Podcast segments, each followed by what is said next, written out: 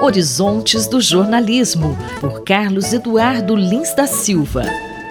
Professor Carlos Eduardo, uma pesquisa do Reuters Institute mostra uma tendência das pessoas evitarem o consumo de notícias. O que o senhor gostaria de comentar sobre isso? Essa é uma coisa que já vem acontecendo há algum tempo em vários países e é bem documentado pelo Reuters Institute nos Estados Unidos e, na, e no Reino Unido. Cada vez mais, pessoas estão preferindo não ouvir notícias, ou não ler notícias, não assistir notícias, não tomar conhecimento das notícias a respeito dos problemas do mundo. Segundo essa pesquisa que você mencionou, 38% dos americanos dizem que estão evitando notícias, e esse é um número mais alto dessa série de pesquisas que o Reuters Institute tem feito, que se diz muito interessado no noticiário, atingiu o seu nível mais baixo, 49%.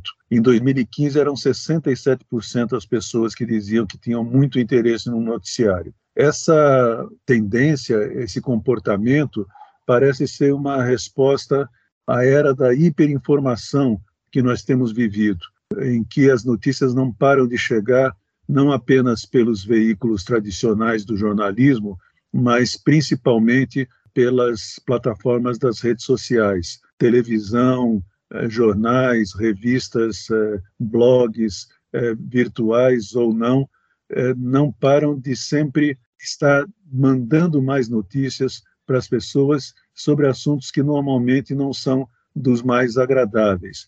E isso tem levado as pessoas a sentirem depressão, angústia, ansiedade e uma sensação de impotência.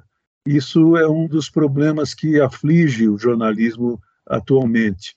E eu acho que a gente precisa pensar um pouco é, sobre essa situação, porque parte da responsabilidade cabe a nós mesmos, jornalistas, sem dúvida nenhuma. Professor, não acaba sendo um ciclo vicioso, porque as pessoas consomem menos notícias, a audiência dos jornais cai.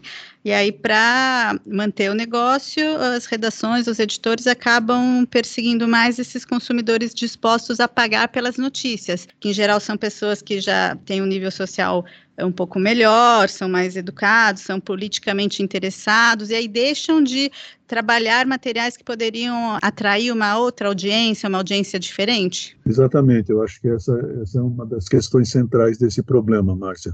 Outra coisa que eu acho que é importante ressaltar e que depende muito dos jornalistas, talvez exclusivamente deles, é que nós, em geral, temos a tendência de apresentar notícias que são ruins sem uh, dar ao consumidor as opções, as alternativas para a solução dos problemas. É preciso tentar se esforçar a mostrar que o problema existe, não estou de maneira alguma é, querendo que se esconda os problemas do público, ao contrário, acho que eles têm que ser expostos com a máxima transparência e clareza e intensidade, mas também é preciso mostrar que há possibilidades de solução para esses problemas, para todos os problemas.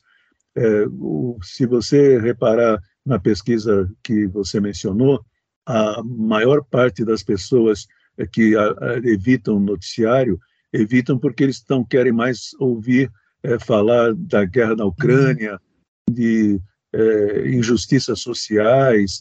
Esses são problemas que normalmente são mostrados como se não tivessem saída. E, e muitos deles têm saída. É possível saída para quase todos os problemas humanos. O ser humano sempre encontrou saídas para os seus problemas, embora nem sempre com facilidade e nem sempre com muito sucesso.